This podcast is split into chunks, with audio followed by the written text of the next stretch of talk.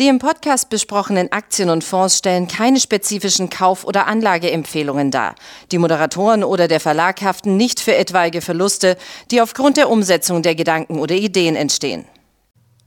Herzlich willkommen zu einer weiteren Ausgabe von Money Train, dem Börsenpodcast von der Aktionär. Sehr interessante Nachrichten heute Morgen aus Asien bzw. aus äh, China, denn Daniel Zheng, der CEO und der Chairman von Alibaba, wird Anfang September seinen Schreibtisch räumen und er wird im Konzern in das Cloud-Geschäft, also zum, zu der Cloud-Tochter letztendlich äh, wechseln. Und das hat jetzt zunächst einmal für Verwirrung gesorgt, denn äh, normalerweise auf der einen Seite sieht es ja im ersten Moment aus, als wenn Daniel Zhang hier auf der Karriereleiter einen Schritt zurück machen würde. Die Cloud-Sparte ist nur etwa 9% des Gesamtkonzernumsatzes, also von der Bedeutung her für den Alibaba-Konzern sicherlich überschaubar. Schauen wir ganz kurz auf die Nachfolge, wie die aussehen wird, was Alibaba betrifft trifft John Tsai, der äh, soll der Chairman werden bei Alibaba und Eddie Wu, einer der Co-Gründer bei Alibaba, der soll dann tatsächlich CEO werden, was für das Unternehmen insgesamt sehr gut ist. Also da kommen sehr erfahrene Leute hinterher für Alibaba, die sehr genau wissen, wie sie das zukünftige Wachstum dann auch realisieren können, worauf es ankommt und wie sie auch die Internationalisierung weiter vorantreiben können. Aber wir kommen zurück zu Daniel Zhang und der Frage, warum hat man das eigentlich gemacht? Und weshalb reagiert der Markt so negativ? Denn die erste Marktreaktion, wenn wir uns momentan so die vorbörslichen Kurse äh, in den USA ansehen, dann notiert äh, Alibaba etwa mit zweieinhalb Prozent im Minus. Heute Morgen schon, nachdem ja die Nachricht bekannt war, in Hongkong gab es auch einen leichten Abschlag. Also können die Anleger offensichtlich mit dieser Nachricht noch nicht allzu viel anfangen, weil sie sie nicht einordnen können, offensichtlich.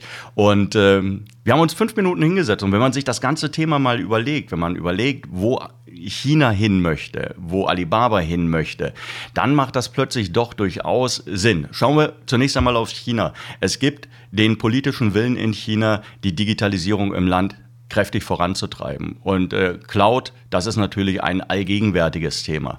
Äh, Peking möchte gerne, dass wirklich alles kleine mittelständische Unternehmen, dass die alle ihre kompletten Daten ins, äh, in, in die Cloud äh, verlegen und das Ganze digitalisieren, um mehr Wachstum letztendlich äh, generieren zu können, natürlich auch um besseren Zugriff auf die Daten zu haben. Aber das steht auf einem anderen Blatt Papier. Das Zweite ist, Peking hat sehr, sehr vitales Interesse daran, bei künstlicher Intelligenz nicht den Anschluss zu verlieren.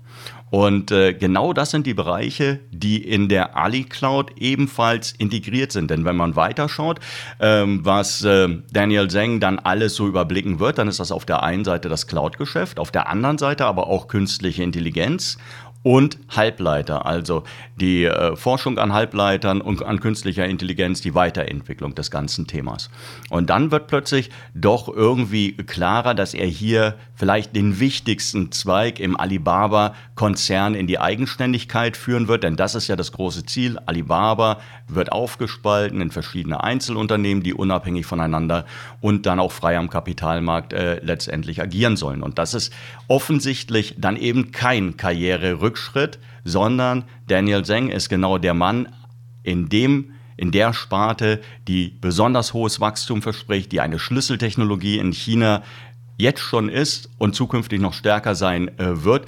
Und wenn Sie sich das anschauen, der Marktanteil der Ali Cloud, so klein ist ja das Unternehmen vielleicht im Konzernverbund, aber was den Markt betrifft, den Cloud-Markt in China, so klein sind die ja gar nicht. Der Marktanteil beträgt momentan 36 Prozent.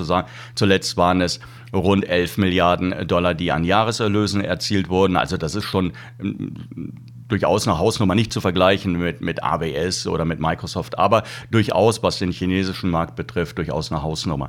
Von 2023 bis 2026 soll im Schnitt um 13 Prozent gewachsen werden äh, jährlich, wobei das kann, könnte durchaus auch schneller und mit mehr Dynamik passieren. Morgan Stanley übrigens, äh, die schätzen den Markt für, äh, für künstliche Intelligenz und künstliche Intelligenz Innovationen, also alles, was da mit dranhängt in den kommenden Jahren auf äh, bis zu sieben Billionen Dollar. Und dann haben sie in etwa auch eine Vorstellung, äh, wo Daniel Zhang vielleicht mit der Ali Cloud hin möchte wenn die Ali Cloud dann letztendlich an die Börse kommt, und das ist ein weiterer Schritt offensichtlich, dieser Wechsel im Management ist offensichtlich ein weiterer Schritt in Richtung Abspaltung und das Ganze strukturieren, dann könnte alleine die Cloud-Sparte um die 60 Milliarden äh, Dollar bringen. Also sehr interessant momentan für Anleger und vielleicht auch eine echte Chance, denn das ist es ja, worauf es am Ende ankommt.